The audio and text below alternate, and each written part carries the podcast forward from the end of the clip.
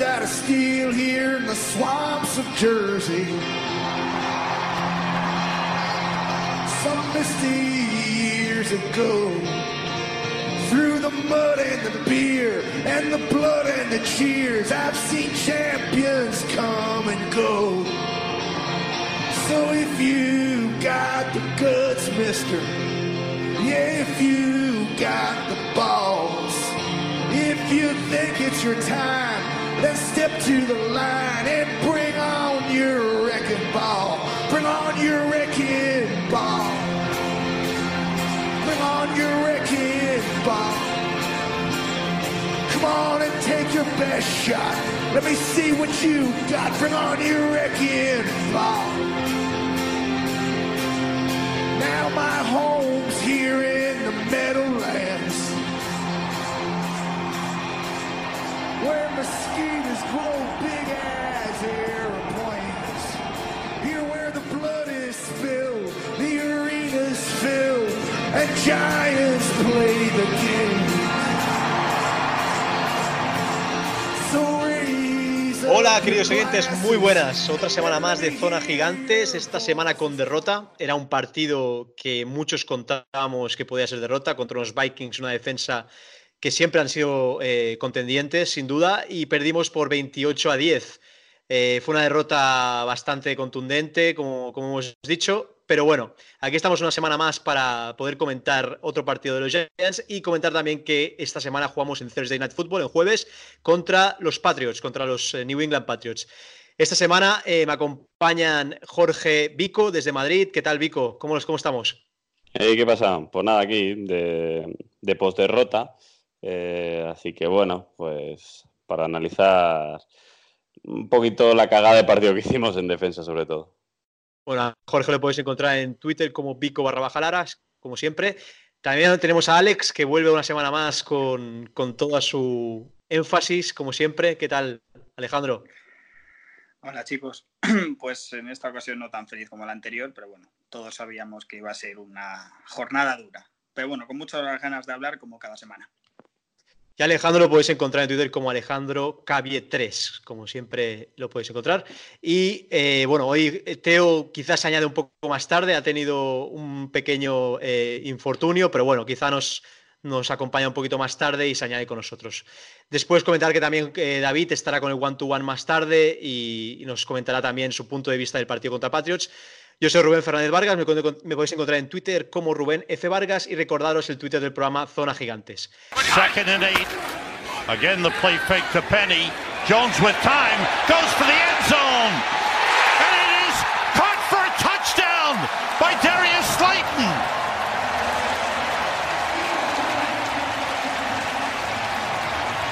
So look to the top of your screen. Slayton, the rookie out of Auburn, does a good job being physical, going past Rhodes. Bueno, eh, semana 5 perdimos contra los Vikings en casa, 28-10.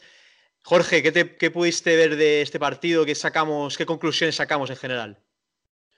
Bueno, yo la primera conclusión que saco es eh, referente al draft, ¿no? Eh, y ya son cinco partidos y sobre todo este, vemos que Daniel Jones puede ser una primera ronda.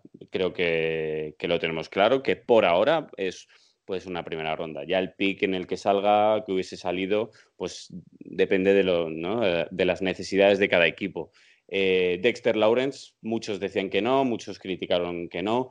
Eh, el pequeñín puede ser totalmente una primera ronda, creo que lo está demostrando y va a más.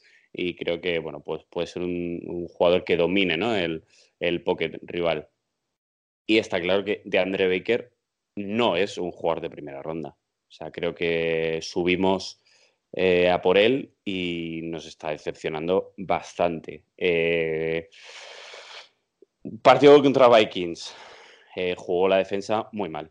Muy mal. Volvimos a ser una banda. Creo que también influye en que los linebackers pues están muy mal.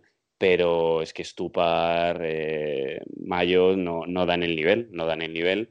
luego Haley tampoco, eh, como cornerback. Eh, fue una corner facilita que le hizo eh, Zilen y se la tragó mmm, con patatas. O sea, tampoco hizo ni vio el balón, eso que comentábamos, ¿no? En la primera y segunda jornada, que no miran el balón, no, para nada. el balón está en el aire y, los rivales eh, sabíamos que, que Zilen es un buen eh, eh, receptor, pero, pero joder, la semana pasada había hecho muy mal partido y, y esta decíamos, bueno, bueno, no, no será igual, pero igual lo tenemos más, más atado.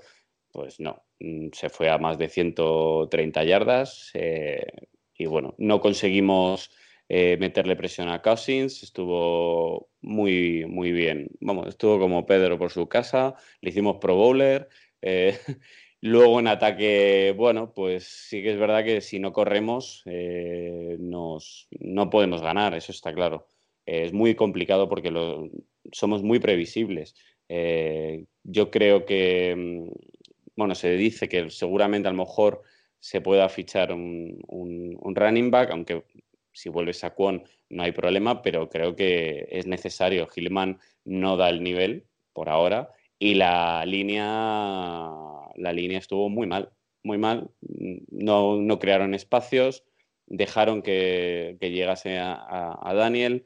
Eh, Solder hizo otro partido penoso. Creo que, que eso es es muy grave. Ya llega un momento en que las oportunidades que le, están, le estamos dando a Solderes son muchísimas, pero claro, ¿quién pones ahí? Es un, vamos, es un, es un pilar, ¿no? El, el left tackle. Entonces, es muy complicado, es muy complicado. Y luego, bueno, los receptores, pues bueno, Tate eh, estuvo, bueno, un poquito desaparecido, pero bueno, es normal también porque es su primer partido después de, de tanto tiempo sin, sin el alta competitiva, ¿no? Como, como decía ese entrenador de, soccer. El alta competitiva es una cosa y el alta de otra cosa es, otra cosa. Eh, Separ, pues bueno, estuvo bien, Ingram igual, pero bueno, yo creo que si no corremos, si no podemos correr y todo lo dejamos a Daniel y encima la línea está mal, en ataque pues pues lo que pasó es que no competimos. Y pues bueno, nos quedamos con una cara de tontos porque veníamos de dos jornadas ilusionadas. Es verdad que eh, era muy buen equipo, Redskins ya sabemos que es una banda, pero, pero bueno, eh, como yo siempre digo, cada partido de, NFL es un mundo y te puede ganar cualquiera. Mirar Broncos a, Chargers, o sea, eso está claro. Pero, pero mm, volvimos a, ver una defensa muy mal, muy mal y un play call en, ataque y en defensa muy malo. Bueno, yo coincido contigo, Jorge. Creo que estamos jugando con linebackers de nivel de practice squad. Eh, tanto Mayo, que podría ser perfectamente jugador de Special Teams, eh, luego Tua UEFA, que nunca había jugado un snap en un equipo de NFL. Eh, estamos jugando con linebackers, no tiene experiencia ninguna. Stupar, que viene de Special Teams y que, como vemos, lento, no podría hacer muchos tackles. Lo decía Jabril Peppers en Twitter hace poco, posteaba hace, creo que ayer, no podemos fallar tantos tackles. Hemos fallado un montón de tackles, como un equipo profesional de fútbol no podemos fallar tantos tackles. Y luego sin running backs, como decía Jorge, no tenemos running backs, eh, Galman se ha lesionado, no puedes ganar hoy en día la NFL si no tienes un corredor. Eso te lo demuestran los Vikings con Cook, que con cuatro o cinco carreras te, rompe, te hace, un, te hace un verdadero, bueno, parecía mantequilla, como, como decíamos. Alex, eh, ¿cómo viste el partido? ¿Qué, ¿Qué puedes sacar en general del partido? Pues resumidamente dijimos dos puntos importantes. Uno es intentar parar la carrera. Como bien has dicho, tanto tú como Jorge, no la paramos, nos destrozó literalmente.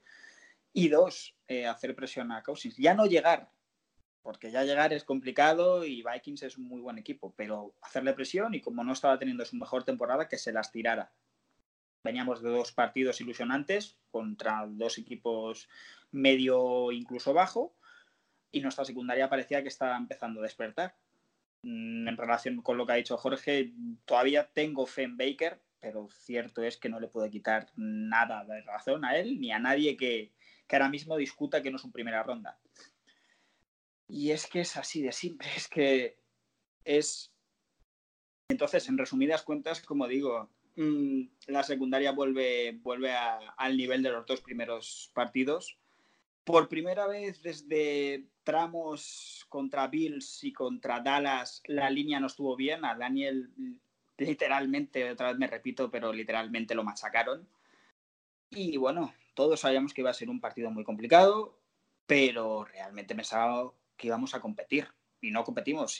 Lo único que hicimos es evitar la paliza, con algunas acciones buenas, realmente. El ataque en algunos drives sí que es verdad que parecía que funcionaba.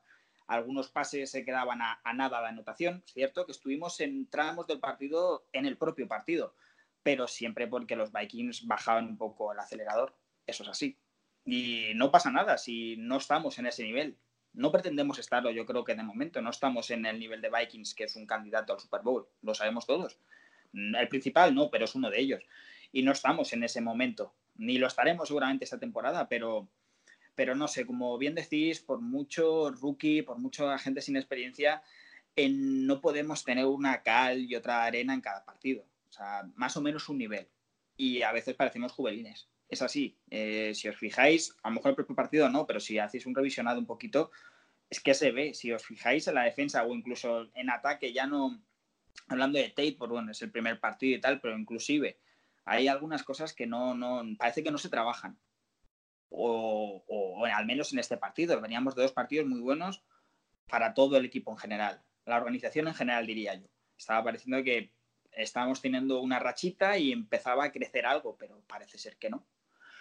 Entonces, bueno, tampoco quiero ser muy, pues muy, muy tristón con ello, porque no, no, no, no tendría justificación. Realmente ganamos a Vikings, muy bien. Perdemos contra Vikings, asumible y está en el plan.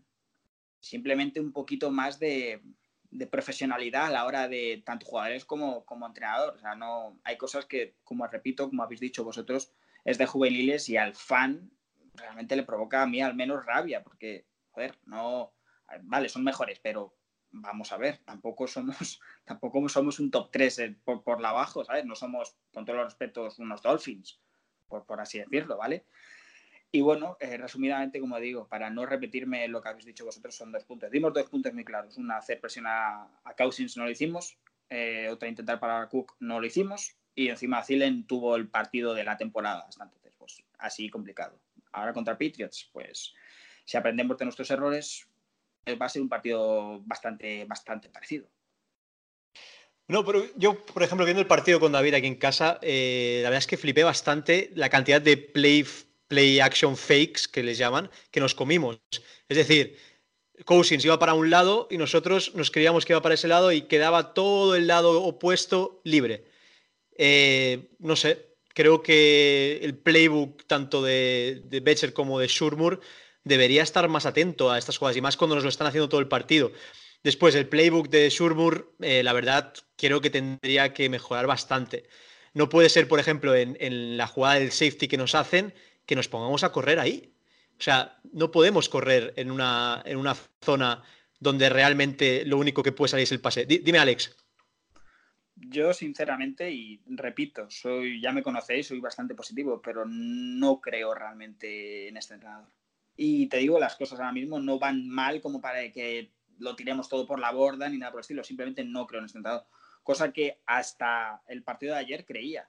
Creo que es un proceso y como digo que no estamos en el punto en el que están los Vikings ahora mismo, pero es que no veo una mejora por su parte.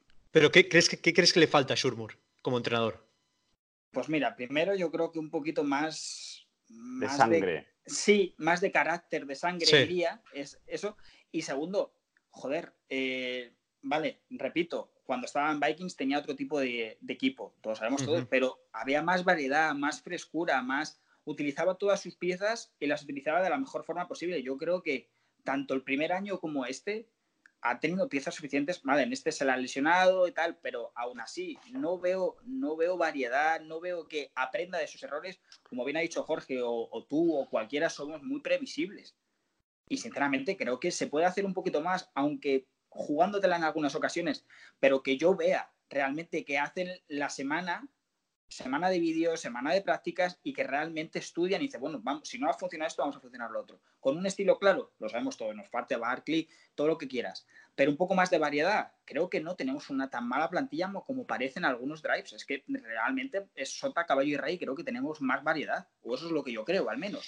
Sí, quizá, un entrenador del perfil de Parcells, de, de con más mala de leche, ¿no? ¿Te refieres?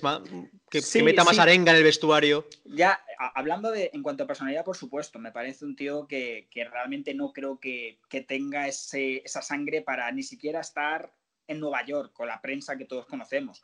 Ya, eh, hablando de playbook, refiriéndote a lo que has dicho tú, es, es otra cosa, que yo creo que puede sacar bastante más jugo de lo que está sacando. Pero en cuanto a entrenador, a carácter, como franquicia que somos, como una ciudad en la que estamos, una prensa tan, tan, tan mala realmente, eh, es que realmente creo que no tiene lo que hay que tener ni es el perfil que tenemos que tener. Y hasta este partido, repito que tenía confianza, pero ahora mismo, sinceramente, no, no creo en él. Es así, me puede, oye, puede, puede acabar bien, pero creo que no es el entrenador perfecto para, para esta franquicia. Pero es que yo creo que es, eh, vamos, mm, vamos, eh, como se están sucediendo las malas decisiones Hmm. que se toman desde hace dos años. Por ejemplo, había salido en tweet, eh, un tuit del- del- de los free agent que hemos contratado. Es horroroso, es horroroso. Son horrorosos todos. Es que no hay ninguno que se salve. Vivimos del draft. Es que no hay ninguno que se salve de dos años, ¿eh? Dos años de free agent y no hay ninguno que se salve. Vale, llega Betcher. Venga, 3-4, no sé qué. Lo importante son los linebackers en una 3-4. Son muy importantes. Los pases cortos, no sé qué. A tomar por culo los linebackers. Somos los peores, tenemos los peores linebackers de todo. Menos Marcus Golden, que siempre digo que es un tío que a mí mm, me genera como Cumple. que cumple y garra y siempre Mm. está anima- pidiendo a la afición, como el otro día que empezó cuando después del sack que hizo, pero es que no le ponen casi, tampoco. Luego, BJ Hill, BJ Hill está jugando como el culo, pero como el culo. O sea, como el culo. Se están salvando Dexter Lauren y Tomlinson. Que bueno, Tomlinson es que es la polla. Pero, pe- pero es que no, no, no veo. Son decisiones que vamos, que se van tomando que, que en este partido lo vemos. O sea, es que Zilen estaba solo. Hacía una slam y estaba solo, no le seguía a nadie. De todas formas, sí que es verdad que en tema de contrataciones, eh, todo lo que has dicho, ni un pero, sinceramente. Y contra más lees, peor, porque ves datos y dices, madre mía. Pero ahí sí que tengo que dar un punto a favor, o intento un poquito de luz a toda la oscuridad, que creo que realmente donde se va a poner la carne al asador en cuanto a contrataciones es el año que viene. Es verdad, es verdad que no justifica algunas contrataciones ya, contratos, perfil de jugador que no encaja en el equipo y que parece que es rellenar hueco por, por rellenar, pero creo que en cuanto a, a nivel, creo que en ese sentido está para el año que viene. Pero sí, no, no, no te quito, o sea, el tema del linebacker es que de verdad que, que es, es muy triste, es muy triste. Eh, con todo el respeto a todos los profesionales que hay en el equipo, es muy triste y es muy difícil competir. Es que lo que, lo que, lo que es curioso es que te digan desde Rams, Ogletree no sabe cubrir en zona. No sabe cubrir en zona. Y es lento. Es muy. Es lento, no sabe cubrir en zona. Cataplum, capitán. mi- Middle linebacker, a tomar por culo. Dices, bueno. o sea, Goodson, lo, lo- lo tiras, vale, no vale mucho, vale. Es verdad que, que tenemos más mala suerte con Ryan Connelly, que podía haber sido uno de los mejores jugadores, pero lo que no. Pero ¿en qué ronda salió? ¿Quinta ronda? ¿Sexta ronda? Sí, y vuelve a ser ¿No? draft. Es no puedes, que- no puedes, no puedes basarte en un jugador de quinta ronda tu- tus linebackers. Porque entonces es que no has tenido un, no has tenido un. Que luego te puede salir bueno, sí. Yo no digo que, por ejemplo, Slayton por ahora está, está cumpliendo. Mm. Pero no te Pero- puedo- no, te- no sé, dime, dime. De- de- Devin White, por ejemplo, con Bucks, la verdad es que no está, mm, no están muy contentos en Bucks aún porque se ha, de, se ha de se ha de desarrollar el jugador, etcétera. Con Connelly estábamos teniendo la suerte y se lesiona. También es que la suerte no nos está acompañando en muchos aspectos. Luego, de la agencia libre, Michael Thomas quizás es el único que salva, que es, Sí, es Sí, un sí. buen jugador de la agencia libre que lo pillamos el año pasado. sí. Fue Pro Bowler con, con Special Teams, que no está nada mal. Pero tienes toda razón, Jorge. O sea, hay que fichar mucho mejor en agencia libre. Eh, luego traemos a Nate Solder y, y la verdad es que los últimos partidos que está haciendo son horribles. Lo decía en un tweet. estoy jugando a un nivel que nunca he jugado tan mal. Por lo menos el tío lo reconoce. Pero es que si lo ves jugar, no es solo físico. O sea, puedes decir, he tenido lesiones, eh, me hago mayor, pero técnicamente no puedes dejar a- entrar un tío por tu lado derecho y luego girarse. Si lo ves durante el partido, Mm. cómo se gira, ¿cómo te puedes girar con un, con un edge rusher viniéndote? O sea, estás perdiendo totalmente la posición y estás dejando que, que- que- que maten a tu cubi. O sea, Daniel Jones eh, no sale lesionado ayer porque tiene un buen aguante, viene de Duke, está acostumbrado a estas situaciones y porque es un Eli Manning punto dos. O sea, Sí. todo lo que es recibir golpe, recibir sacks, lo hace perfectamente. Ya casi no tiene fumbles, no tuvo ninguno, creo. No. Y, No, no tuvo. y la verdad es que lo hizo bastante bien. Creo que Daniel ayer se sintió como el partido, como los partidos de Duke. Sí. muchos drops de los receptores y muchos sacks de la línea. Ay, bueno, Y, y- y ojo, ojo este partido con Eli, ¿eh? Sí. Ojo que nos quedamos en cero, ¿eh? Sí. Sí. Yo lo siento Sí, mucho, sí. yo le quiero No. mucho a Eli, pero, pero hay unas arrancadas de, de Daniel intentando sortear algún, algún de Vikings que dices, es que Eli se va al suelo o le dan una hostia, y, o sea, o intercepta porque la, la rifa, o sea, sí es verdad que alguna rifó ayer Daniel, pero bueno, la rifó, no la rifó de las tiro y, para que no me dé el golpe, sino voy a intentar meterla ahí y bueno, pues hombre, bueno, pues oye, pues te la, te la interceptan, de- es un pase de, que no es incompleto, bueno, pues ya está, pero ojo, eh, con Eli ayer, eh. Bueno, ayer, Sí. a- antes de ayer. Bueno, sí, ayer, qué coño. Sí. Total, totalmente. Y Bueno, vamos a hablar de cosas positivas. Eh, Daniel Jones, muy buenos lanzamientos, buen brazo. Decían que no tenía Mm. brazo. Pega un touchdown de 40 yardas a Slayton. A Slayton, otra buena noticia del equipo. Gran, gran recepción de Slayton, buena ruta, rápido.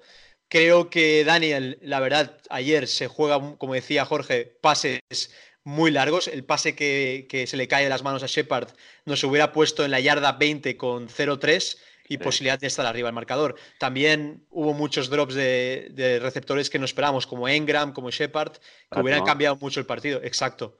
Eh, no sé cómo lo veis, chicos. Pues lo que hemos dicho al principio, que la línea no estuvo bien. Punto.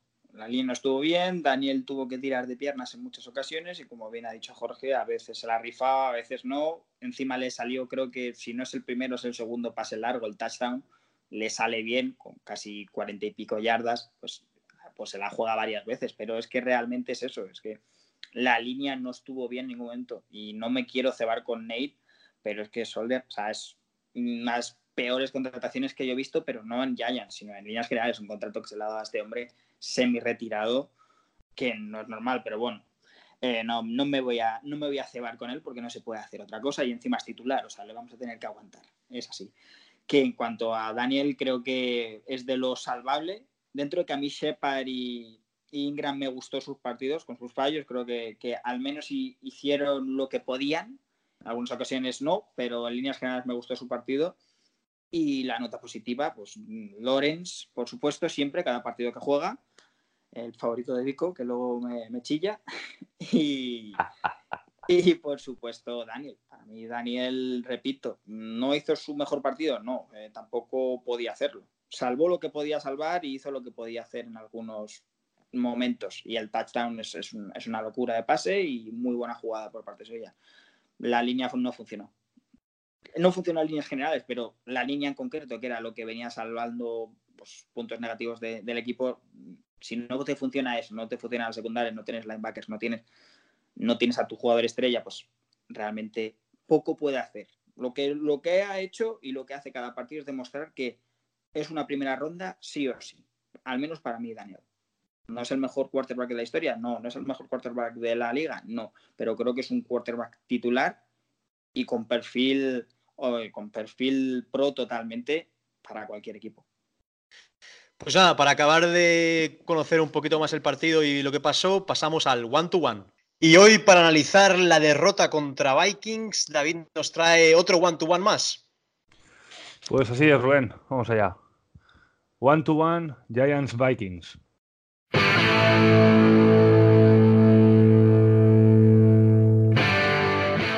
Kubi, Daniel Jones. Correcto.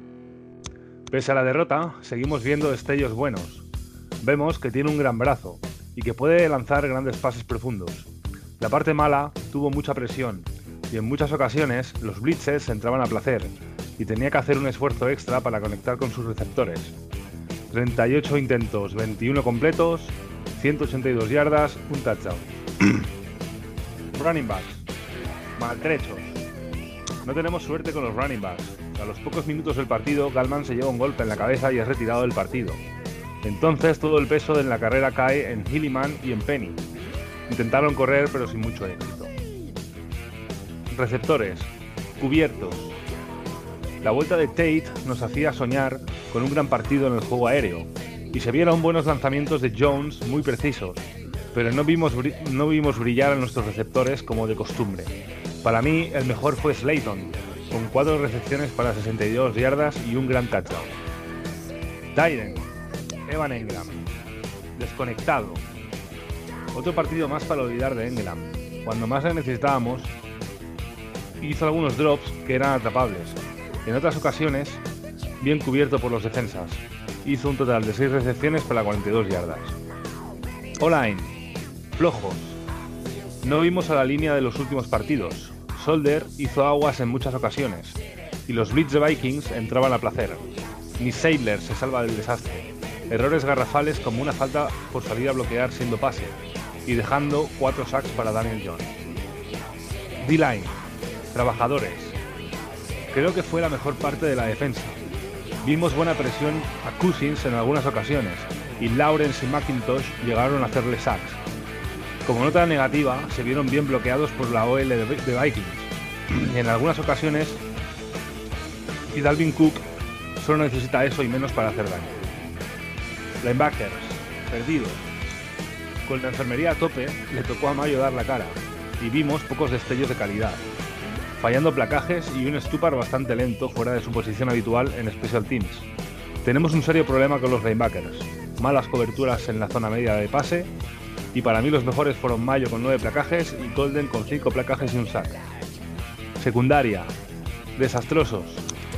Volvimos a ver la peor cara de la secundaria. Y parece ser que lo de Redskins fue solo un día de suerte.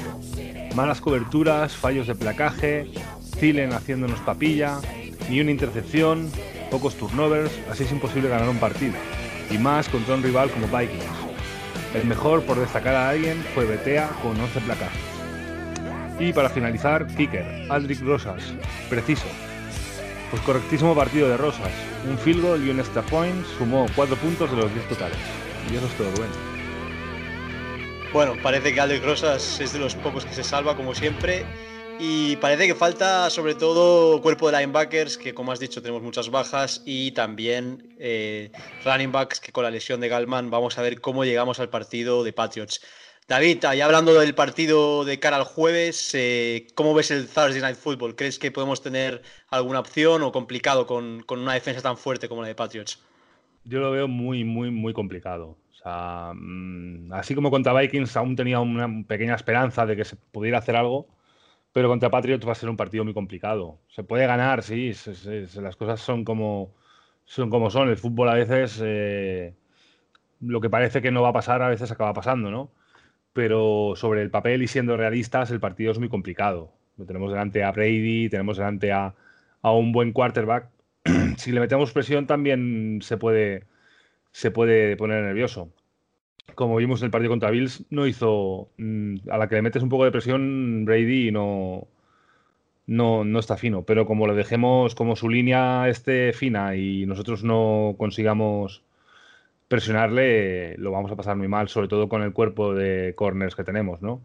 Así que yo veo un partido complicado, la verdad. Ya lo dije, que, que eran dos partidos que se podían perder, Vikings y Patriots, están dentro de, dentro de, lo que se puede perder. Pero yo creo que, que, bueno, que hay que salir a competir, ¿no? Este fin de contra Vikings, pues hemos intentado competir bien, hemos tenido drives buenos, hemos tenido algunas cosillas buenas, pero yo creo que, que, se podía haber hecho un poco más contra Vikings. No sé, yo solo, solo quiero contra Patriots, pues eso, que se compita, que se compita un poco mejor y bueno, no sé, que, que no nos que no nos arrollen, ¿no? Que, que sea un partido que sea que, que, demos la cara básicamente, ¿no? Que Jones pues pueda pueda lucirse un poquillo y vaya ganando confianza y bueno, y, y un partido más, ya veremos lo que pasa. Pues sí, veremos lo que pasa. David, muchas gracias por traernos otro one-to-one eh, excelente como el que has traído y esperemos a ver si con Patriots suena un poco la flauta y ganamos, ¿no? pues esperemos. Venga, un abrazo, Rubén. Un abrazo, David. Bueno, después de one-to-one con David y la opinión de David, eh, vamos a comenzar ya a analizar el partido del jueves del Thursday Night Football contra eh, los Patriots. Eh, chicos, ¿cómo veis el partido ante Patriots? ¿Creéis que se puede ganar? La verdad es que está muy difícil sacar algo de Foxboro. ¿Cómo lo veis?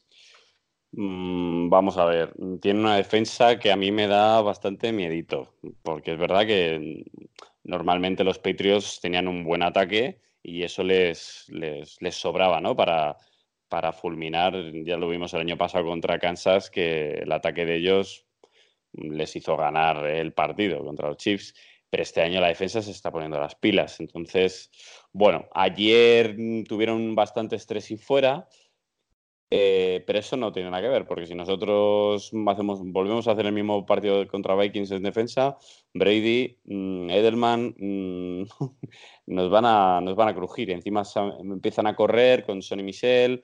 Eh, yo lo veo complicado, a ver, los Patriots, no, no estamos hablando de, de los Bengals o de, o de Redskins. Entonces, bueno, yo creo que si salen motivados podemos llegar a competir pero lo tenemos muy, muy complicado encima con nuestra secundaria. Es que, es que si Zilen le hace eso a Haley y Zilen le hace eso a Baker, mm, Edelman nos puede hacer un roto. Entonces, bueno, pues esperar que nosotros en, estos tres días, ¿no? tres días de, de descanso, pues algo cambie algo vuelva a cambiar algo y, sea como la segunda parte contra Buccaneers, ¿no?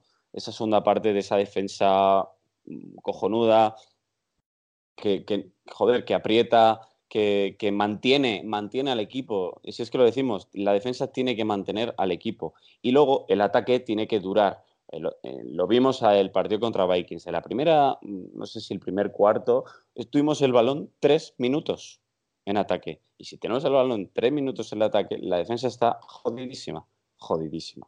Luego se recuperó un poco, pero no, podemos estar tanto, tan poco tiempo en ataque. Entonces, bueno, contra Patriots yo creo que es muy, muy jodido. Sí, la verdad es que la primera parte de los Patriots eh, contra Redskins sufrieron bastante. Como si pudisteis ver el partido, la verdad es que nos esperábamos, incluso los, los Redskins se adelantaron con Jay Gruden, que ya no está en los Redskins, por cierto, ha sido destituido las últimas horas. Eh, veremos cómo nuestro rival divisional supera la baja de un head coach, pero no pinta muy bien para los de Washington. Y ya la segunda parte fue cuando reaccionaron, como siempre, los Patriots con una defensa, como dice Jorge, que ahora mismo es la top de la liga. Eh, tienen unos, una secundaria que da miedo. Eh, Daniel Jones tendrá que estar muy, muy fino y los receptores también para poder sacar algo. Galman está en el proceso de, conmoción cerebral. Veremos, seguramente no llegue. Y a ver si hay algún movimiento, algún fichaje, porque Saquon va a tener que forzar bastante si quiere estar el jueves. Pero bueno, Saquon Barkley ya lo vimos en Penn State, que tuvo la misma lesión, estuvo dos semanas out y volvió ya al tercer partido. Quizá fuerce y quiera estar en el Gillette Stadium, veremos. Veremos a ver qué pasa el jueves.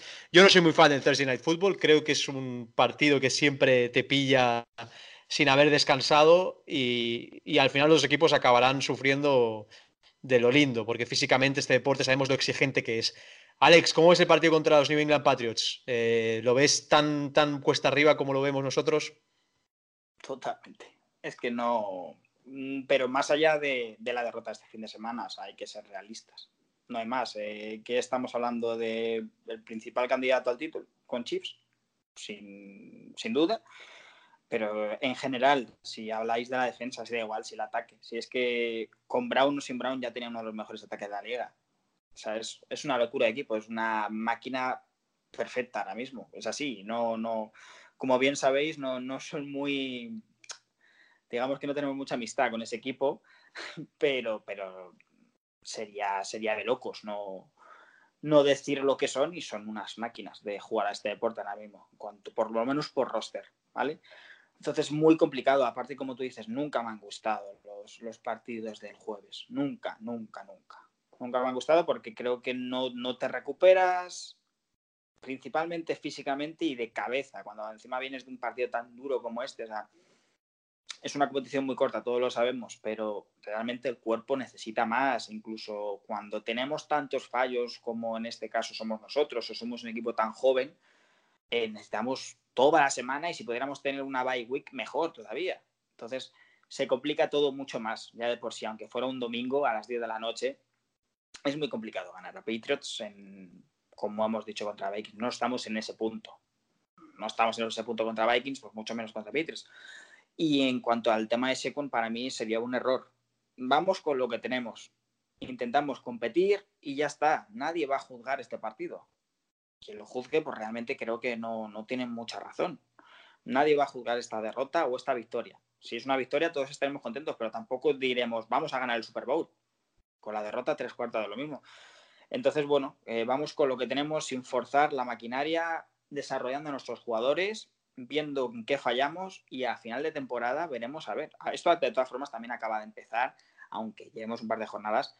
Da igual que nos pongamos ahora 4-2, es que da igual, que no hay que saltar las alarmas, esto es un proceso. Contra Vikings y contra Patriots, eh, en el plan, en, sobre el papel, lo más normal es que perdamos. Que luego ganamos, perfecto. Entonces, eh, para finiquitar con el tema Second, yo no le forzaría. Creo que un jugador de ese tamaño y lo que representa en el equipo, que es básicamente todo, no, por mucho Penn State, todo lo que tú quieras, eh, esto no es college, y aquí van al tobillo y más a un jugador de, de, esta potencia y de esta calidad. Y si ven que les hacen tres carreras, dos carreras buenas, van a ir al tobillo. Y me parece lógico y normal, porque es la única forma de parar a, jugadores élite. Entonces, para que al final pase por el quirófano o, algo parecido, escucha, no tenemos a Galman, tenemos a, running backs que no serían ni el cuarto en otros equipos, pues vamos con ello. Y con Daniel, pues como tú dices, ante una secundaria y una defensa en líneas generales así, pues hará lo que pueda.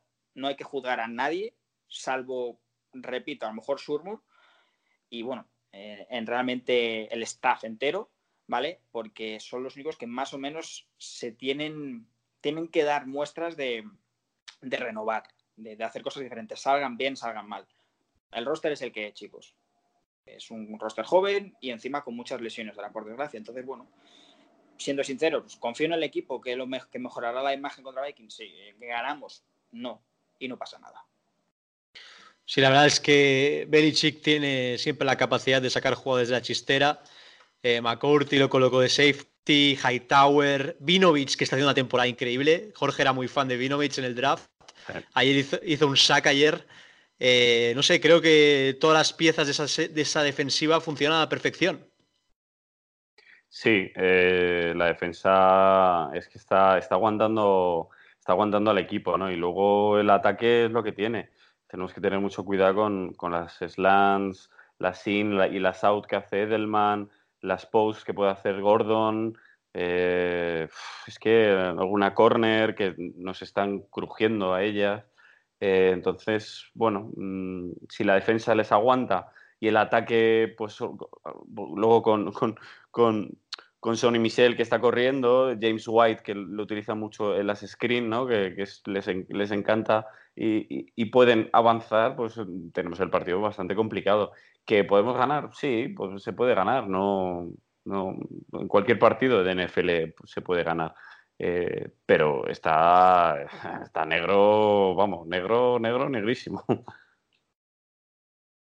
Total, totalmente, Jorge. Hay que ser realistas. Llegamos a casa de un aspirante al título que lleva ganando varios títulos los últimos años y con una mente defensiva como la de Belichick, que seguro que nos tiene estudiadísimo, un, ex eh, trabajador de Giants. Y no sé, Jorge, ¿qué más tienes que añadir?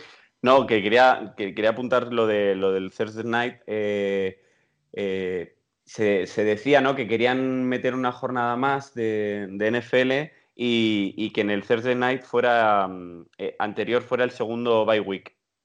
Que yo creo que estaría muy bien. Tiene más sentido. Tiene sentido, ¿no? Descansas justo el jueves y ya tienes hasta el domingo o lunes de la semana siguiente para, para preparar, ¿no? Entonces yo creo que en ese sentido de poner, vale, ponemos una bye week de más, pero metemos un partido de más. Yo creo que estaría perfecto, vamos.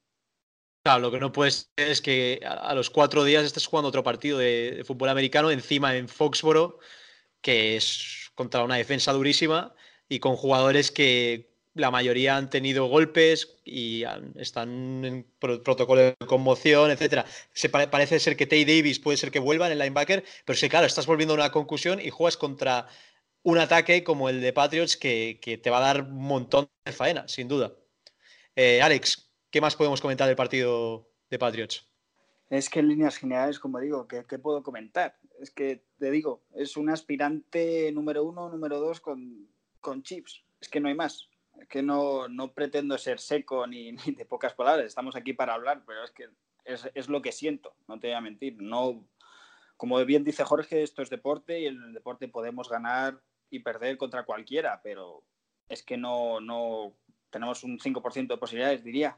No lo sé, es que como tú bien dices, o bien dice Jorge, o cualquiera que vea esta competición, los Patriots son el mejor equipo de la competición. Son el mejor equipo, para mí al menos. Para mí son los Saints. Los Saints. Me gustan los Saints, pero, pero creo que los Que están jugando sin bris, ¿eh? Están jugando sin bris. Sí, y con un tío que le falta una rodilla. Todos lo sabemos, pero creo que los Patriots este año... Sí, están ahí, hacía, están ahí. Hacía mucho tiempo que no veía un roster y que todo funcionase tan bien. Entonces, como, como bien decís vosotros, como bien digo yo, creo que es, es muy complicado. Podemos ganar, bien, pero no hay que juzgar ni la victoria ni la derrota ni vamos a ser los mejores por ganar a los mejores o, lo, de los mejores de la competición, ni vamos a ser lo peor de lo peor por perder contra los mejores de la competición. Entonces, bueno, eh, como siempre digo, confío en el equipo, sí, pero más como fan y como, como fan realista, pues no creo que es más. Lo más seguro que, que se vaya en el marcador bastante la primera parte y no pasa nada, pero bueno, oye, eh, este deporte es tan corto que hay que vivir las derrotas y las victorias igual y hay que estar en el equipo. Pues mira, las apuestas en Las Vegas están 7 a 1 para los Patriots, 7 puntos arriba, que sin duda es claros favoritos. Tampoco tanto, pero todo dependerá también de si Saquon vuelve, de, de, las lesiones de ellos. Creo que tienen lesionado a McCourty. No, sí. no, no, sé si va a llegar al partido, pero bueno. Y nada, para conocer un poquito más a estos Patriots, os dejamos con Enemigo en Casa.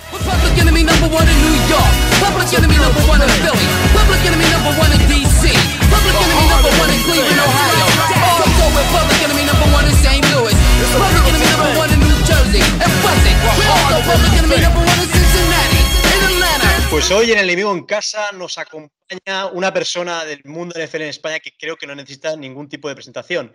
Ya lo conocéis casi todos, es una gran persona ante todo, todo el mundo lo quiere mucho, sobre todo en 100 yardas, que es uno de los eh, programas donde colabora. Y también ha sacado hace poco un programa en formato YouTube con Lex que se llama eh, Touchdown Brothers, que es muy recomendable, es una forma muy, muy simpática y muy agradable de seguir la NFL diario. Y como no, con nosotros Iker Sagasti, lo podéis encontrar en Twitter como Sagasti Iker. Iker, bienvenido a Enemigo en Casa, bienvenido a Zona Gigantes. Muy buenas y, muy, bien hallado, joder. Si ya, si ya lo que me dices y lo que destacas de mí es que, es que caigo bien, pues eso, eso pretendo, porque a mí lo que me gusta de esto es disfrutar del fútbol americano y compartirlo. De ahí 100 yardas, de ahí Touchdown Brothers, que lo que pretende es ser justo eso, divertirse con el fútbol americano y, y compartirlo con, con, toda la gente que, que, está por ahí. Así que nada, muy enemigo no soy, pero vamos a decir rival, vamos a dejarlo en eso. Bueno, Iker eh, tiene una afinidad bastante importante con los Patriots, todos lo sabemos, eh, los sigue muy de cerca y por eso hemos decidido invitarlo esta semana para que nos hable un poquito más de los Patriots. Iker, cuéntanos, ¿cómo llegan los Patriots a este Thursday Night Football contra los Giants, en los que existe una rivalidad muy importante entre Nueva York y Boston, todos lo sabemos? Eh, ¿Cómo llegan los Patriots a Foxborough para este partido? Yo creo que llegan con sensaciones encontradas, ¿no? Porque por un lado los Patriots son los grandes favoritos y creo que nadie lo, lo va a negar y ningún tipo de problema que hayan podido tener va, va a quitarles esa vitola porque ahora mismo son el gran favorito para, para, llegar a la Super Bowl, al menos a la final de conferencia, donde en la americana es difícil que nadie encuentre un rival para Patriots y Chiefs, a pesar de los Chiefs han perdido esta semana, los, los Patriots han sufrido más de la cuenta durante la primera parte eh, contra un, rival que conocéis muy bien, eh, los desahuciados y, de momento sin entrenador Redskins. La primera parte fue una calamidad absoluta en ataque. Fue, fue preocupante, fue, saltó un poquito las alarmas, necesitan, necesitan un receptor como sea, porque para, para sacar ese partido adelante pasan dos cosas y, y este, esto es lo primero que voy a destacar de los, de los Patriots. Eh, tiene la defensa más monstruosa eh, y, terrorífica de la NFL ahora mismo. Es, es, una máquina de engullir ataques, de provocar turnovers, de colapsar eh, game plans. Probablemente la mejor secundaria de la liga. un cuerpo de linebackers que se conocen a la perfección y que todo el mundo puede conocer. Hightower, Collins y, Van Noy. Y, una línea que no fuerza tantos sacks ni golpes al quarterback, pero que hace su trabajo a la perfección. Belichick ha construido, en mi opinión, una de las mejores defensas, no solo de su carrera, sino ahora mismo numéricamente es una de las mejores de la historia. Ya sé que ha jugado contra equipos relativamente flojos, pero los números están ahí. Y, creo que eh, la fortaleza de su defensa, el rigor de sus equipos especiales, eh, convierte a estos Patriots en, ahora mismo en el rival más peligroso que, se puedan encontrar los Giants, a pesar de que el ataque no sea tan bueno. Y eso que en ataque está Tom Brady, está Flash, está un Julian Edelman que prácticamente carga con todo el peso de, la ofensiva el otro día en, Washington.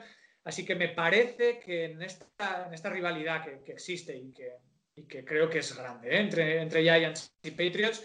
Ahora mismo, y por mucho efecto Daniel Jones que exista, los, los Patriots, y, más jugando en Foxborough, ¿eh? más jugando en el Gillette, veo muy complicado que los Giants encuentren los argumentos para, para ganar este partido, con todo el respeto del mundo, lo digo. Sí, la verdad es que Saquon eh, está lesionado, como bien sabes, Iker, y puede ser, se está hablando que quizá llegue el jueves. Eh, la verdad es que esta semana se ha lesionado Galman el domingo, el otro running back que tenemos, y vamos a ver si fuerza o no fuerza. Eh, Iker, de estos Giants, ¿qué es lo que más miedo te da? ¿Qué es lo que crees que hay que tener más cuidado siendo aficionado de los Patriots?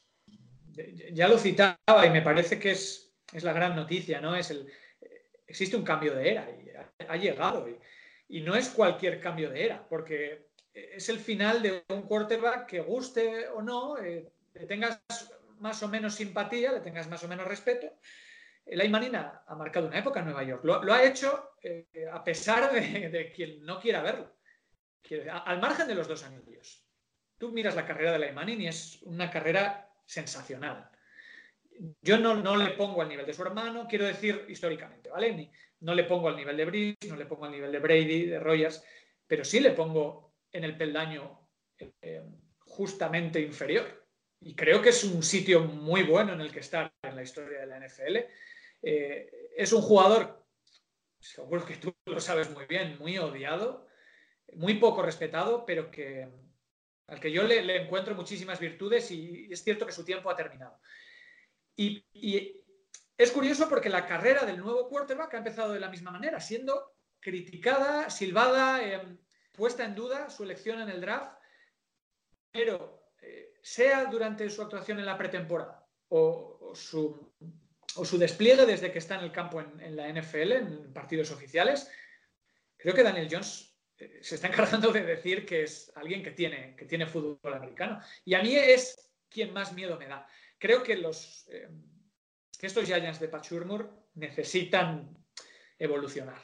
Creo que es un equipo que, no, está para competir ya. Eh, está en una división realmente difícil con dos de las grandes potencias de la NFL y lo está haciendo bien. ¿eh? Me, gusta mucho su inicio de temporada. Y no, hablo solo de las victorias, los partidos que ha perdido me ha gustado.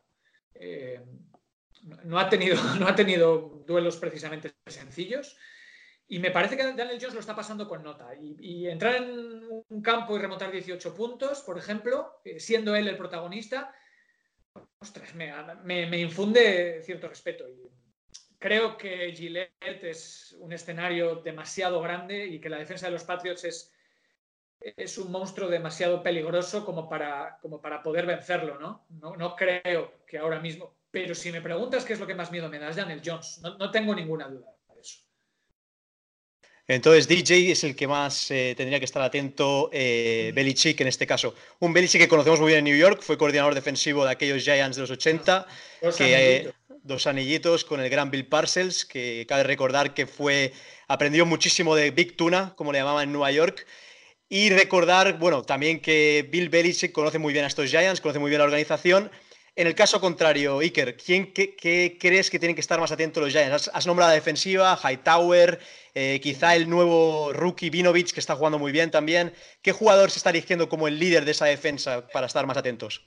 Eh, bueno, yo, creo que el, liderazgo de la defensa lo, ejerce Donta Hightower. Lo, ejerce él y lo ejercen los dos safeties McCourty y Chang, que no sé si jugará porque está tocado, pero en cualquier caso, si yo tuviera que preocuparme de un jugador, sería de Devin McCourty.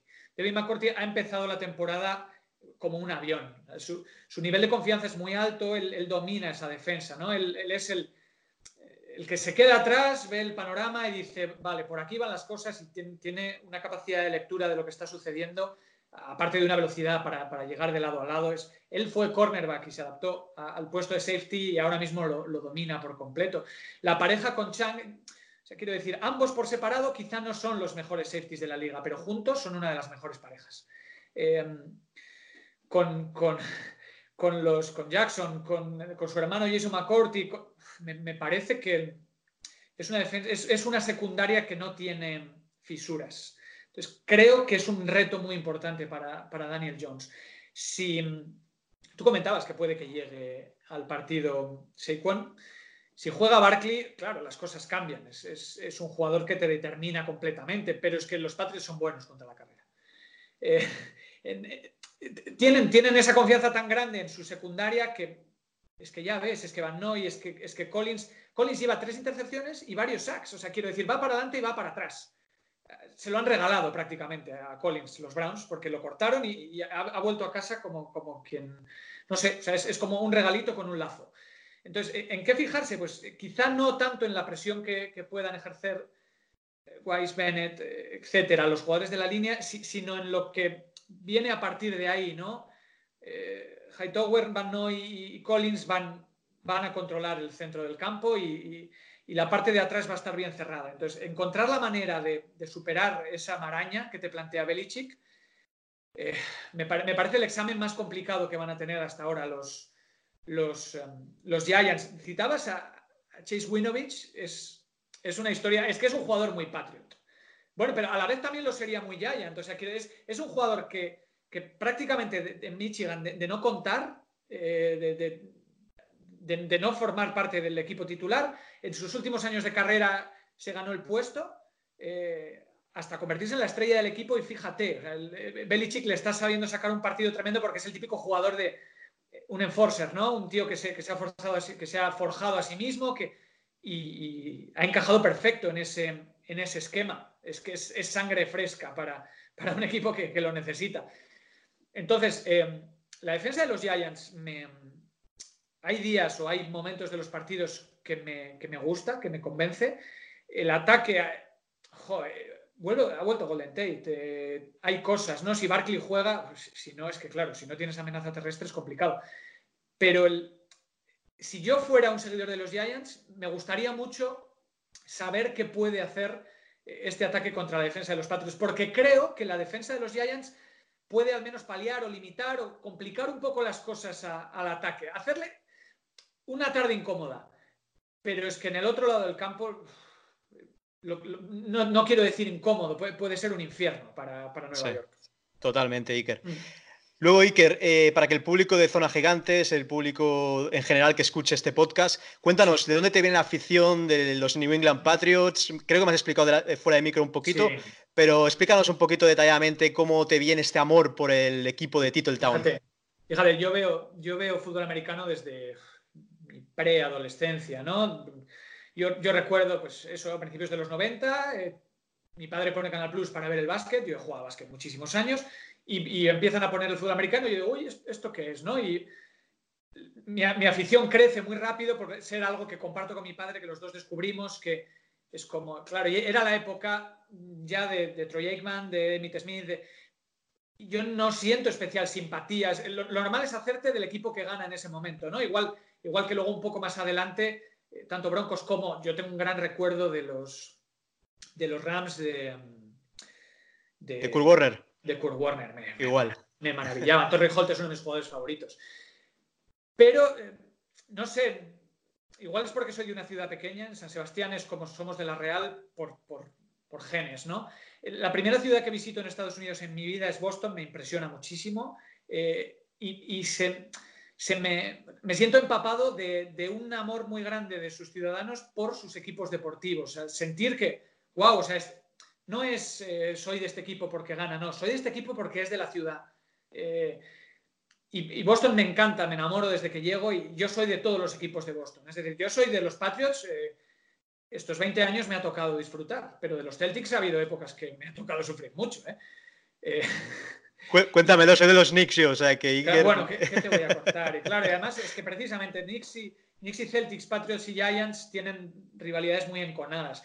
No me, no me siento ningún, o sea, no odio a, a, ningún equipo de Nueva York, es otra ciudad que me encanta. Yo tengo una sudadera que me pongo mucho de los Giants porque me encanta. O sea, que decir, no, no soy ese tipo de aficionado, tengo que odiar a este equipo porque no, no, no, no, lo respeto mucho y eh, cuando ganasteis las Super Bowls a los Patriots fueron más que justas y, espectaculares. Me, dolió y aún así disfruté de... Nunca voy a olvidar esa recepción de David Tyree. Nunca, jamás. Es que es, es ha pasado la historia. No, claro, lógicamente. Y a pesar de, de, eso, no creo que haya empapado el legado de los Patriots. Creo que incluso le da más valor, ¿no? Los, los vuelve humanos. Eh, pero ya te digo, en, la victoria y en la derrota, aquella, aquella fue quizá la derrota más dolorosa de, los Patriots en la última década. Sigo siendo sin, fisuras del equipo porque soy por, un sentimiento más de, pertenencia, ¿no? De esta es la ciudad que conocí cuando fui a Estados Unidos y ganen o pierdan. O sea que esto, ah, eres de los Patriots porque ganan. No, no, ya me tocará, ya me tocará. Está muy bien, Iker, que seas fan de una ciudad. Yo soy fan de Nueva York también y, es muy bonito seguir a todos los equipos. Exacto. Luego, Iker, eh, bueno, recordad a todos los oyentes que hay un artículo en el Diario Vasco de cuando Iker empezaba en periodismo muy recomendable sobre esa Super Bowl. La verdad es que a mí me parece un artículo delicioso. Ya os pasaremos el enlace durante el podcast eh, para que lo podáis leer, pero es muy, muy buen artículo. Yo recuerdo que cuando, creo que subí la foto a Twitter o algo así. Sí, correcto. Me, hiciste un comentario de que, haga esto un aficionado de los patios. Ah, perdón, ¿eh?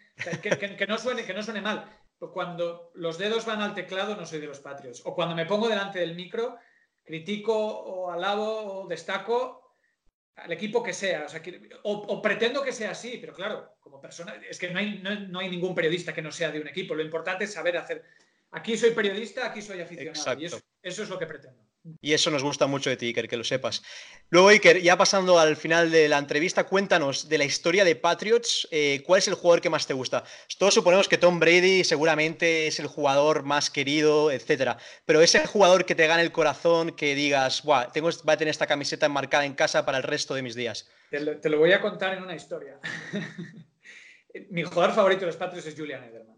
Tengo dos camisetas de los Patriots, el 11 y el 12 cuando Julian Edelman es, rookie, él, había sido quarterback, es switch a, receptor. Eh, cuando lo pilla Belichick le dice, ya veremos qué hago contigo, pero te sacaré partido.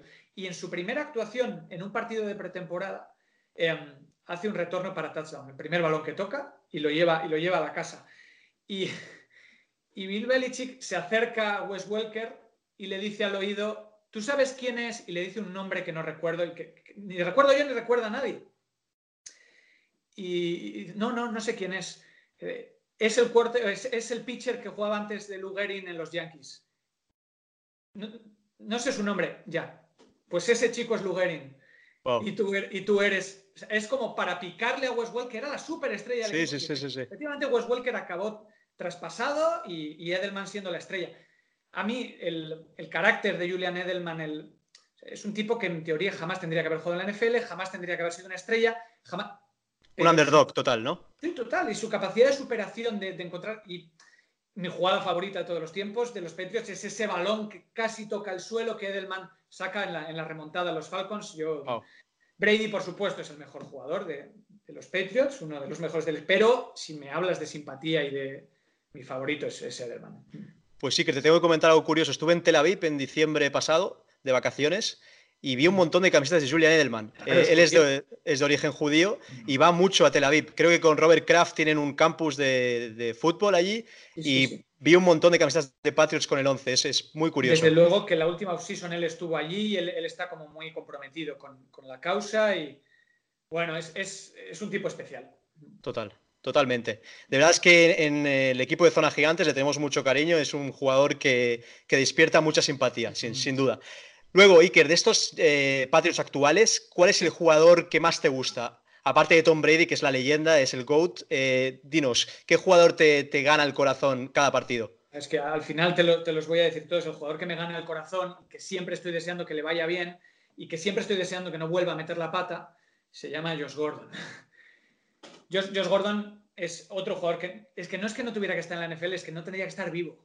Él, tendría que haber muerto antes de, llegar a la universidad, porque su, vida en, los barrios bajos de Houston, eh, metido en las drogas desde niño, borracho cuando iba a clase, borracho jugando los partidos, drogado, traficando en las esquinas, él tendría, tendría que haber muerto. Y cuando la gente le critica tanto, no, no se da cuenta que es una persona enferma, que es un adicto, que lo va a ser siempre y que, o sea, creo que tenemos que ponernos en la piel de un jugador que tiene que luchar contra eso todos los días, que tiene un don, porque tiene un físico absolutamente privilegiado. Es, si hablamos libra por libra, es uno de los mejores receptores de la liga. Lo que pasa es que tiene un problema. Me encanta cada vez que, o sea, yo le doy todas las oportunidades del mundo porque sé que eso tiene que ser dificilísimo. Y ver que este año, de momento, ya van cinco jornadas, cada día es un triunfo para él. Yo le tengo un cariño muy especial, ya se lo tenían en Cleveland, y es que le deseo lo mejor. Yo siempre estoy deseando que juegue bien, pero sobre, sobre todo estoy deseando que siga jugando, porque significa que está sano un día más. vamos, yo entiendo a los que le critican, pero yo me pongo en su piel. Entonces, eh, le, le tengo muchísimo cariño a Josh Gordon. Pues qué bueno que se le den segundas oportunidades a una persona que ha tenido problemas así. La verdad es que dice, dice mucho de ti, Iker, la verdad. Bueno, Iker, llegando ya al final del enemigo en casa, cuéntanos, ¿qué resultado ves para el domingo? En Zona Gigantes tenemos una porra, que nunca acertamos, por cierto. cuéntanos, ¿qué, resultado ves para, para, el, para el jueves, perdón, el Thursday Night Football? No se me ocurre nada eh, que no se parezca a los resultados que vienen teniendo los Patriots. nuevamente lo digo con todo el respeto, ¿eh? Nueva York me parece un buen equipo de fútbol americano no creo que este año esté para competir por grandes cosas, pero, pero creo que tiene, yo os soy sincero, ¿eh? pero, pero, creo que tiene virtudes, creo que puede competir, pero creo que el peso del, colectivo de los Patriots al final eh, hará que se imponga una lógica de una diferencia de dos dígitos. yo, creo que los Patriots van a ganar entre 10 y 20 puntos de, distancia. Los, resultados que vienen teniendo los Patriots es anotar en el entorno de los 30 puntos y recibir entre 0 y 10. Entonces, yo creo que por ahí va a ir, pues es un 37, un 10 a 23, algo así, algo así. entre 0 y 10 para, para, Nueva York y entre 20 y 30 para, para Petros, me parecería la lógica. El deporte no es lógica y luego pueden pasar muchas cosas, pero si alguien se encarga de que se imponga lo que se supone que tiene que pasar es Bill Belichick. Y más en casa, no, me sorprendería mucho. Eh, oye, si pasa, quiero decir, los Petros están invictos, no tienen grandes problemas. Si los Giants ganan, pues mira, bien, bien por ellos. La división la, tenéis, en, la tenéis en chino. La verdad es que este, este, año, este año está complicado. Me, gustan mucho los, los Eagles. Me, parece que Dallas es un equipo, a pesar de las dos últimas derrotas, que, que sabe lo que hace y eso ya es, una gran, eh, es una gran virtud, saber qué es lo que quieres y saber qué es lo que haces. Y, joder, me encantaría venir aquí y decir, no, les podéis competir la división. Yo creo, creo que no, realmente creo que no. Está difícil. Exactamente, que creo eh, que no podéis ganar este partido en teoría. Hay que salir al campo. Esto es NFL al final. Pero si yo tengo que hacer una previsión y, tengo que ser honesto, pienso, ya te digo, vendría aquí, no, podéis competir el partido y lo podéis. No creo, de verdad que no lo creo. No, somos realistas, la verdad. Mm. Pues nada, Iker, ha sido un placer que te pases por aquí, por Zona Gigantes, por Enemigo en Casa. Eh, ha sido una, delicia tenerte con nosotros. Y nada, te mandamos un abrazo gigante y te seguiremos siempre en las redes, en 100 yardas, en Touchdown Brothers, como siempre, ¿vale? Ahí voy a estar. Y cuando queráis, pues me, me doy otra vueltita por aquí. Perfecto, un abrazo, Iker. Hasta luego.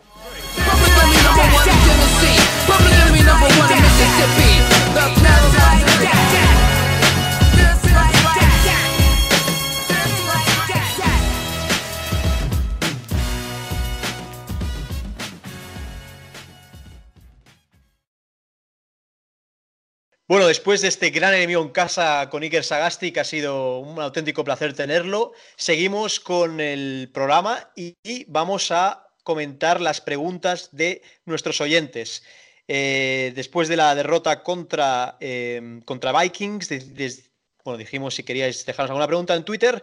Y la primera pregunta nos la hacía Javi Sanz, que ya es un asiduo, ya es parte de, de Zona Gigantes, lo podéis encontrar en Twitter como PR4CK3R. Y era lo siguiente, Defense, defense sucks. Eh, defense mm, es una mierda, según él. Especialmente los linebackers. Hemos hecho bueno a Cousins. ¿Cómo podemos competir contra equipos top con esta defensa? Bueno, que es una pregunta más bien retórica. Y luego seguía, ¿cuándo sabremos, si Galman estará disponible para el jueves? Creo que no va a llegar al jueves, sinceramente. Eh, está en el protocolo de, con de concussion, de, de, conmoción. Y después decía, ¿os sentís decepcionados con el rendimiento de Tate en su debut? Chicos, ¿qué podemos decir del debut de Tate? ¿Bastante decepcionante?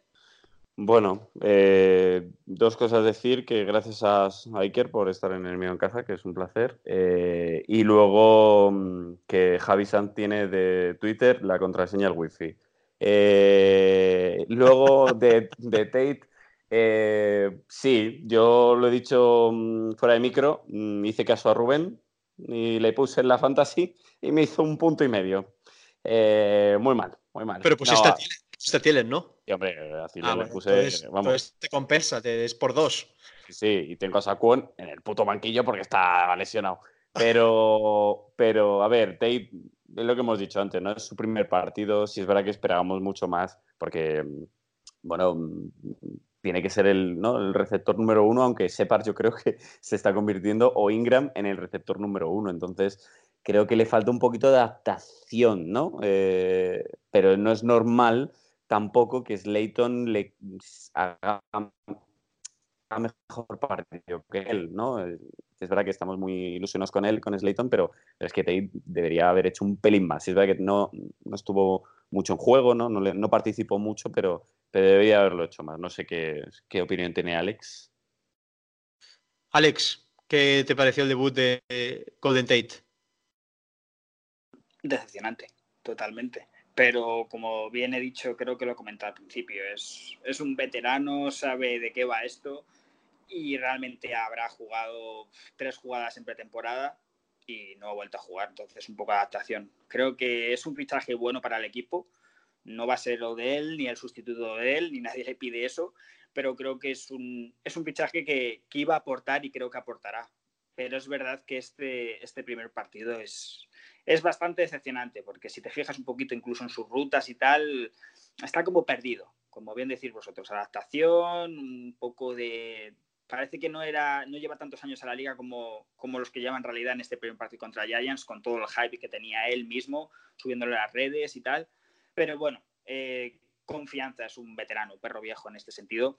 Creo que aportará bastante y sí, sobre el papel, o al menos bajo la organización, es el receptor número uno que Shepard le hayan dado el contrato y ahora esté, la verdad, siendo la primera segunda arma ofensiva de Daniel, es, es el receptor número uno. Entonces, bueno, eh, vamos, a, vamos a darle dos partidos más.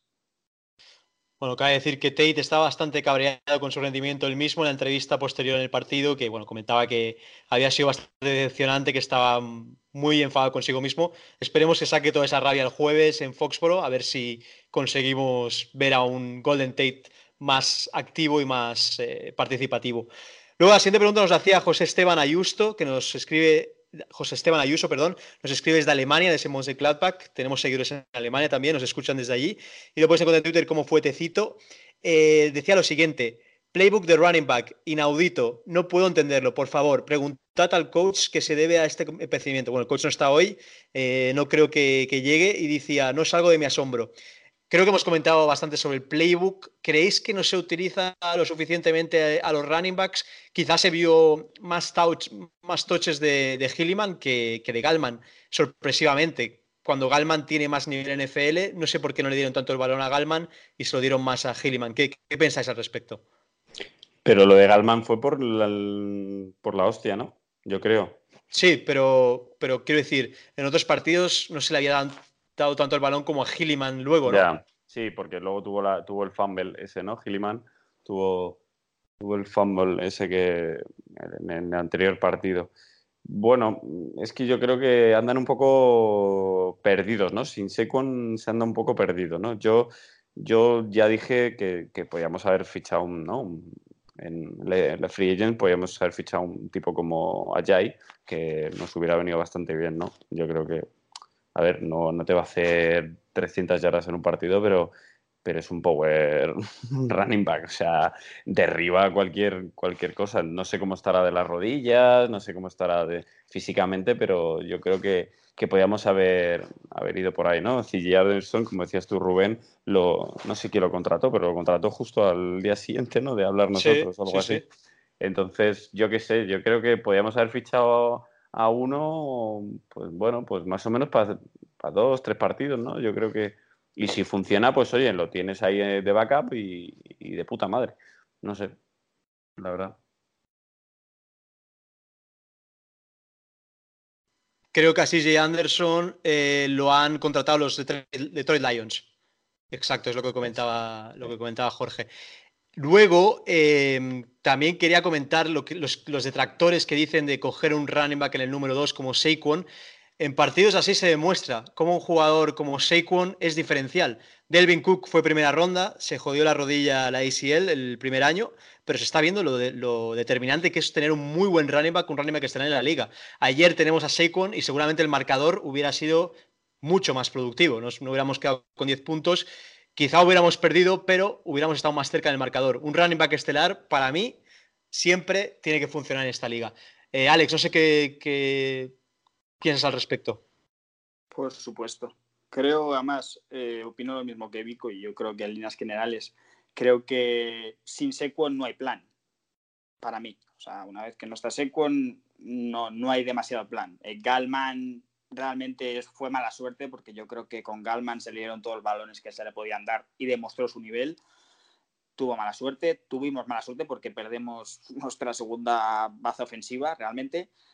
Y en líneas generales, hablando de lo que habéis hablado antes, eh, yo creo que con Galman y, y Barkley, más o menos, y un tercer running back del draft, yo estaba bastante tranquilo. O sea, no, no soy de los que pienso que deberíamos haber pillado otro y tal.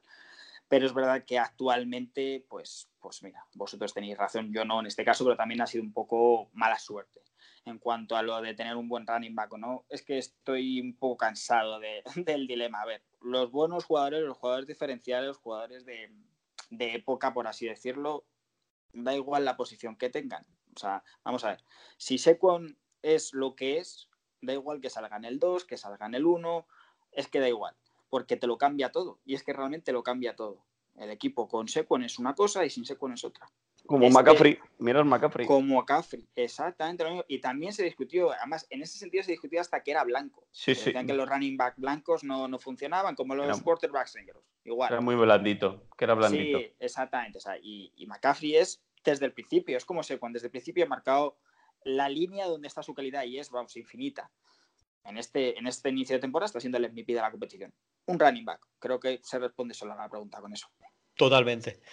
La verdad es que, bueno, McCaffrey será blanco, pero la genética que tiene, madre mía, vaya músculos que tiene, cada día está más fuerte y al final eso da igual si eres negro, blanco, lila, es igual. O sea, es un gran, gran jugador.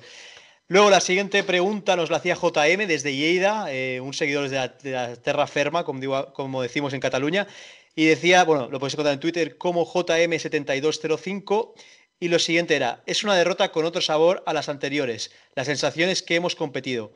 ¿Cómo vamos a corregir ese exceso de yardas permitidas en defensa? Bueno, creo que lo hemos comentado antes, con el cuerpo de, line, de linebackers que hemos tenido es un poco complicado. Eh, Jorge, ¿cómo podríamos corregir el exceso de yardas permitidas, según JM? Bueno, yo creo que competir es algo que creo que no hicimos ayer. Creo que estuvimos compitiendo un ratito. Luego nos fuimos, nos fuimos. Yo creo que nos fuimos. Eh, ¿Cómo podemos, mm, pues hombre, una defensa 3-4, eh, si los linebackers son malos, lo, estamos muy jodidos. Dexter Lauren no puede echarse, cogerse a tres de la línea y si aparece por ahí el, el running back le coge de, del pescuezo, o sea, no puede hacer eso. Si BJ Hill está mal, no podemos tampoco hacer mucho, entonces, salvo Tomlinson y él y alguno como Marcus Golden, pero Marcus Golden sobre todo en el blitz, que es su especialidad, que es la entrada en blitz, mm, estamos bastante jodidos para... Eh, es que no sé cómo podríamos, no sé cómo podríamos, sí, tener buenos linebackers que, que pudiesen parar un stop eh, racer. Sí, sin duda, con el partido contra Vikings, los linebackers de ellos, Barr, por ejemplo, anuló completamente a Engram, a, a, Tate en el slot y es lo que marca la diferencia al final. Lo decimos siempre, las defensas son los que ganan campeonatos y, y, es así, es así. Con esta defensa pocos campeonatos vamos a poder ganar. Hay que ir sobre todo a fichar trincheras, como digo yo. Alex, ¿qué podemos añadir más de la pregunta de JM? Que realmente no, no se puede añadir demasiado, porque hemos estado tocándolo un poquito en todo el podcast. Realmente vamos cortos, tenemos mala suerte con las lesiones y no hay más. Eh, los jugadores que tenemos realmente serían titulares en muy pocos equipos o no lo serían y nos falta, nos falta. Entonces, bueno, pues competir, pues sí que podemos competir. Como bien dice Jorge en el partido anterior, mm, fases, pero intentaremos que en este, pues que no sea fases y más o menos no solo achiquemos agua, por así decirlo. Mm, no hay ninguna solución para esta temporada, es así. No hay más, no, pero no pasa nada no pasa nada. Te digo que competir y no, intentar no ser apalizados por los grandes equipos, que es donde, como tú bien dices, se nota pues, los trabajos de trinchera y los trabajos de roster en general. Bueno, vamos a ver si la ofensiva en muchos partidos eh, puede darnos más competitividad y podemos maquillar los resultados o incluso ganar algún partido que no nos esperamos. Bueno, chicos, llegando al final del podcast, eh, la porra de hoy va a ser un poco más reducida. Eh, creo que Jorge esta semana sí que se anima, ya que hemos perdido la última semana y, al final, pues claro, no hay que ser tan supersticioso y vamos a volver a lo habitual. Jorge, ¿cómo ves el partido? ¿Crees que vamos a ganar, perder? ¿Qué resultado ves? Venga, no voy a hacer un cabiedes, pero creo que vamos a perder. Eh, sí, a ver, hay que ser realista, ¿no? O sea, un poquito... Eh, voy a hacer dos, dos, dos, dos pronósticos, ¿no? con el corazón diría un 24-21 a favor de Giants y con la cabeza diría un 14-28 para, para Patriots. Vale, pues haremos caso a la cabeza, ¿no, Jorge? Siempre la cabeza antes que el corazón. Bueno, no sé, depende. Ok, pues me apunto, me apunto los dos resultados. Depende. Alex, creo que no vas a hacer ningún pronóstico por tu superstición, pero ¿quién crees que va a ganar? Patriots, desgraciadamente. Creo que van al Patriots, creo que en este caso no, no va a haber sorpresa, es así. Y bueno, será una semana en la que tampoco duela tanto, porque lo entiendo. Así que no. Creo que en esta ocasión los Giants, simplemente yo pido que, que, den la cara, ¿vale? Que como franquicia que somos, demos la cara. Que ganamos, perfecto, pero que no, que, que no sea una paliza y un, y un paseo. Es lo único que pido. En cuanto a la porra, ya lo sabéis, llamarme gallina, pero es que he sido así siempre y creo que lo sé. ¿Vale? Pues venga, yo para llevar la contraria un poco, como neoyorquino que me considero muchas veces, venga, voy a decir que ganan los Giants por extra point en el último segundo, venga. pues nada, queridos, queridos oyentes, ya acabamos el podcast de esta semana. Hemos sido un, podcast con, con, menos integrantes, pero bueno, lo hemos pasado muy bien contándoos la actualidad de los Giants como cada semana. Jorge, un abrazo bien grande a Madrid. verás te pilla muy trasnochado. Sí, eh, está, va a estar jodido de verlo. Pues yo ocurro el viernes me levanto muy pronto, pero bueno, si no lo puedo ver así, a lo mejor por la mañana sin ver móviles, ver internet, me pongo el, condensado de los 40 minutos y, me lo veo y, bueno, pues disfrutaré como si casi como si lo estuviese viendo en, vamos, eh, en directo, ¿no? Entonces, bueno, pues, pues nada, a ver qué hacemos el jueves y, nada, pues un abrazo a todos. A ver, lo que decíamos, un jueves a las 2 y 20 de la madrugada, hora española, es complicado verlo. Bueno, a todos nuestros oyentes desde Latinoamérica, México, Colombia, que nos escuchan, Argentina, etcétera, Puerto Rico, eh, deciros que sois muy, muy privilegiados de poder ver los partidos a una hora más decente. Desde aquí sentimos envidia sana. Alex, un abrazo enorme a Madrid. Eh, bueno, verás el partido. Complicado, complicado porque me levanto muy pronto y, realmente no tengo. A lo mejor pillas el final. Muchas, sí, totalmente, porque cuando acabe más o menos me estaré despertando y que realmente me considero muy fan, pero en esta ocasión no creo que tenga muchas posibilidades y repito, me levanto muy, muy pronto. Pero bueno, oye, siempre, siempre con el equipo como siempre. Eh, una semana más, siempre digo lo mismo, seamos los que seamos, nos lo pasamos bien, estaremos con el equipo gane o pierda y es un placer, ¿vale? Un abrazo para vosotros también. Muchas gracias, Alex. Desde aquí un saludo tanto a Teo, que no ha podido estar hoy, y a David, que esperemos que esté en la semana que viene. Y deciros que esta, este podcast lo cerramos con una canción que describe muy bien eh, la rivalidad entre Boston y Nueva York, una rivalidad que va más allá de lo deportivo. Eh, bueno, empezaron tanto Yankees como Red Sox a principios de siglo por aquel fichaje de Babe Ruth que todos sabemos. Y también comenzó eh, hace 200, 300 años con la guerra de sucesión americana y cómo los, la gente de Boston querían que América solo fuera para los americanos y cómo la gente de Nueva York estaba más a favor de que los inmigrantes también formaran parte del nuevo país. Os dejamos con una canción de una película de Martin Scorsese, que bueno, es, un peliculón, os lo recomendamos desde aquí, que es Guns of New York, y la canción es de YouTube, de Hans Who Built America. Un saludo y Go Giants.